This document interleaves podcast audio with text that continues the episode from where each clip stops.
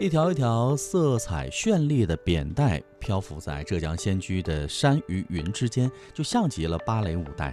随着山峰的微微晃动，放眼山峰最高处，几十名选手正在赤脚踏在扁带上，双手展开以平衡高空当中的身体，时而在扁带上上下翻滚。他们就是前来参加第四届中国神仙居全球高空扁带挑战挑战赛的挑战者。那么，在七月十六号高空扁带挑战赛呢，在浙江台州市内的仙居神仙仙居神仙居景区举办。与前三年相比呢，今年的高空花式挑战赛，无论是在视觉上的冲击，还是竞赛规则上，都令人耳目一新。据了解，此次的高空扁带挑战赛是全球范围内的首次高空花式扁带挑战赛。它首次采用了对抗的形式，选手不仅需要在一英寸的扁带上保来来保持平衡，那么同时呢，还需要用自己娴熟的平衡技巧，在扁带上做出各种花式动作。嗯，随着户外旅游的发展，越来越多的旅游项目被成功的嫁接到了风景如画的自然风光当中。那接下来就跟随我们记者亚平的脚步，感受一下时下最热门的体育加旅游项目之一的高空扁带的云中行走。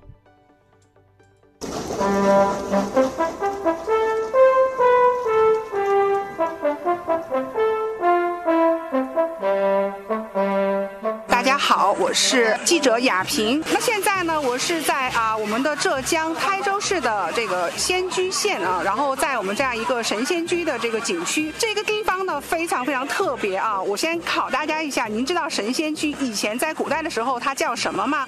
嗨，大家好，我们是 Slackline China 团队，嗯，现在在国内就是专门做高空扁带，就是包括一些低空花式、水上和高空，就是因为其实大家可能对扁带这个运动可能是不是还不是特别的了解。对，我们平常呀都会知道什么高空走的钢丝啊，或者这已经是很奇迹的事情。刚才我们背后，我们身背后就大家你看，很多运动员在这边在扁带上面进行各种花式的这样的一个运动表演。先介绍一下扁带是什么，不是扁担哦。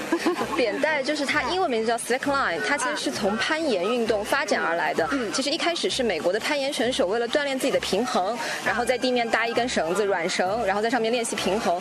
后来逐渐，其实这个运动现在在欧洲。非常的流行，非常流行。欧美大概其实有一到两万人，就是根据国际扁担发展联盟的这个资料介绍，一到两万人尝试过这个运动。那真正称得上是扁担的这种专业选手的，大概有一百名左右。其实，对。那今天我们的这个这些好手们，来自于很多的国家，我看有很多是欧美人士哈。对，就是美洲啊，这个欧洲、呃南美、北美这些，基本上全都覆盖，除了非洲和大洋洲吧，可能。这一次我们大概汇聚了有多少个好手啊？啊，一共有三十二个这个国际的选手，哦而且他们是代表了现在国际高空扁带圈子里面的最高水平。太棒了！这次一下聚集到这么多人。对，毛毛，现在我们对面这边就是呃，开始我们的运动员是进行的是呃半决赛、决赛。对，今天做的它是一个其实是一个高空花式的一个角逐，就是这个扁担选手站在我们的这个高空扁担上面，做出各种花式的动作。你可以拍一下对面有一个裁判席，然后那边也是我们那边是裁判席，对，专业的裁判。然后他们就其实有点像是这种体操或者是跳水，根据他们动作的完成的这个完成。度来给出一个分数，然后最终有一个名次的这么一个角逐。对，那我其实来讲，感觉到说非常的悬，它下面很深。但其实高空扁担它的难度比钢丝要大得多。它首先它是软的，它会随风随气流左右上下的晃动，而且选手他是没有平衡杆，完全是依靠自己的呃肌群、核心的肌群和双手来保持平衡。哦，那这样的话，他们有没有保护？呃，出于这个比赛的安全系数，我们比赛是有保护的。但其实，在国外的话，也有选手曾经无保护的挑战过。哦，这么赞吗？这么厉害？呃，那当然了，说到这个扁带啊，那么就是高空扁带，它现在我们所在的地方，据说海拔已经到七百多米，到七百多米啊。其实这个难度大家可以就是想象一下，呃，如果在地上画一根直线，你就沿着这个直线往前走，你能坚持多少米？然后你把它想在你还要克服一些恐高，克服心理的障碍。对而且其实普通的人在这个扁担上面，不管是高空还是低空，其实可能站起来的难度都是相当大，别说在上面再行走和做一些花式的动作。哦哦，太紧张了哈。对，那而且我听说高空扁担它是不光是说我们就像以前走钢丝一样那样走过去，而是说它有很多那个花式的。对哦，像这次呢，我们它都有讲法的，对不对？对对对我们这些那怎么讲法？我们这些选手这次他其实罗列了大概可能会出现的花式动作，大概会有三四十种。哦，三四十种，三四十种那好，那我们我我们跟我们的网友要好好的来解读一下哈，都有什么样？因为刚才呢，我们也有看到那个前面有几几轮比赛，我看有法国的那个二十四岁一个女选手，她讲到说他们有什么那个呃加子弹还是偷子弹的那个，就是好像是像那种大片里的那种动作一样。对对对好，然后还有是那种被靠在那个袋子上的，那叫什么靠带哈？你已经很了解了。对，然后还有一些什么呃，对，我听说还有有人还会瑜伽在。对，有冲浪，它可以上下上下左右的，就是你想象在水上冲浪的感觉，嗯。就是那种感觉。嗯。然后包括可以在上面倒立、劈叉。劈叉也可以。对，然后玩各种的这种杂耍也可以。然后包括在上面呃旋转，它可以三百六十度的旋转在上面，然后旋转再转体，它其实其实有点像平衡木的感觉，平衡木的感觉。但是这个扁担究竟有多宽？一点五英寸，一点五英寸是和我们的应该是有啊。大概就是两两个手指的一个宽度吧，两个两个手指的宽度。那个今天啊，带着我们的这个听众和网友一起来感受的话，也是勇敢者的游戏。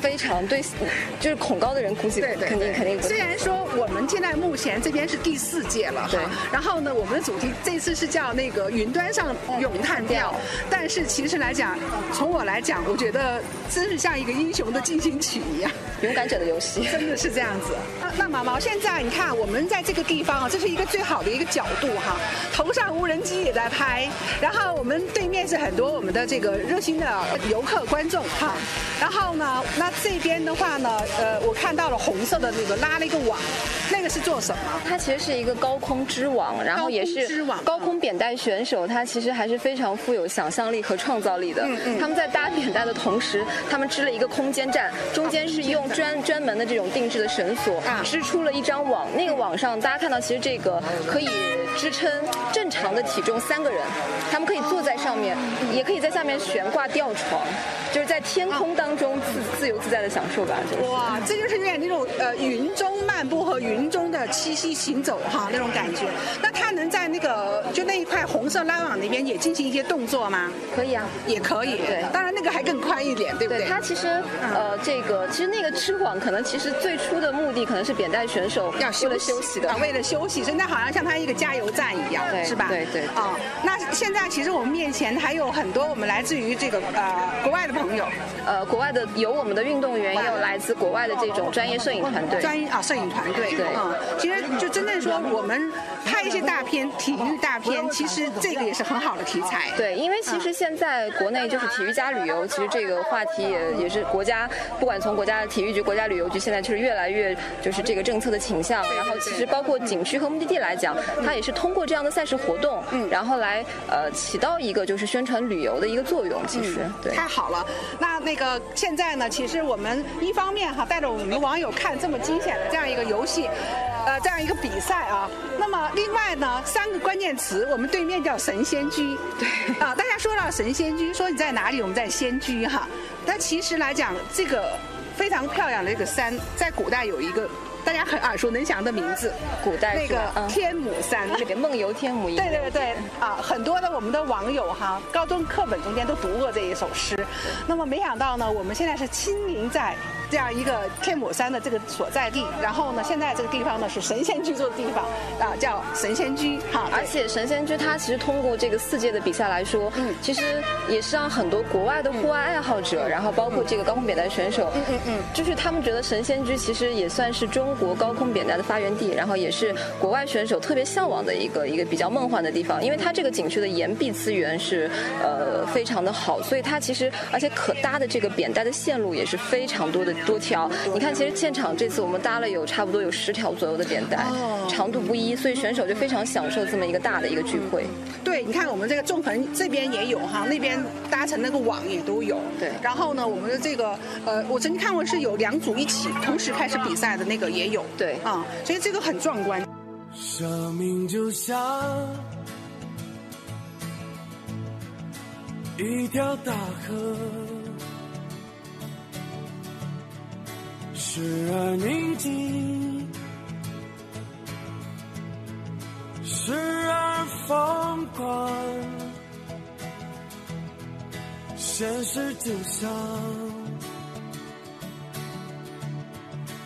一把枷锁。把我困住，无法挣脱。这迷样的生活锋利如刀，一次次将